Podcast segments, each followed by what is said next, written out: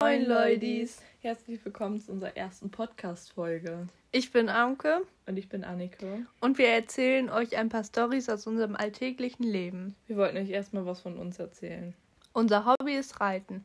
Ich habe auch ein eigenes Pferd. Und ich habe zwei Pflegepferde. In den Ferien gehen wir öfters auch mal eine Woche auf dem Reiterhof.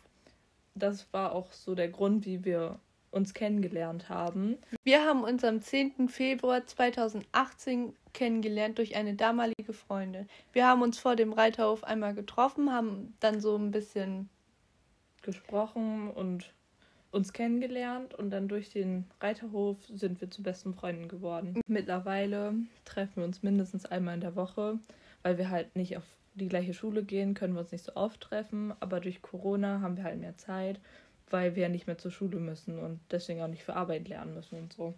Dadurch, dass wir viel Zeit miteinander verbringen, machen wir auch sehr viele Sachen gemeinsam, wodurch wir sehr viele Stories erzählen können. Ja, wir hoffen, dass ihr die Idee feiert und das war unsere erste Podcast-Folge.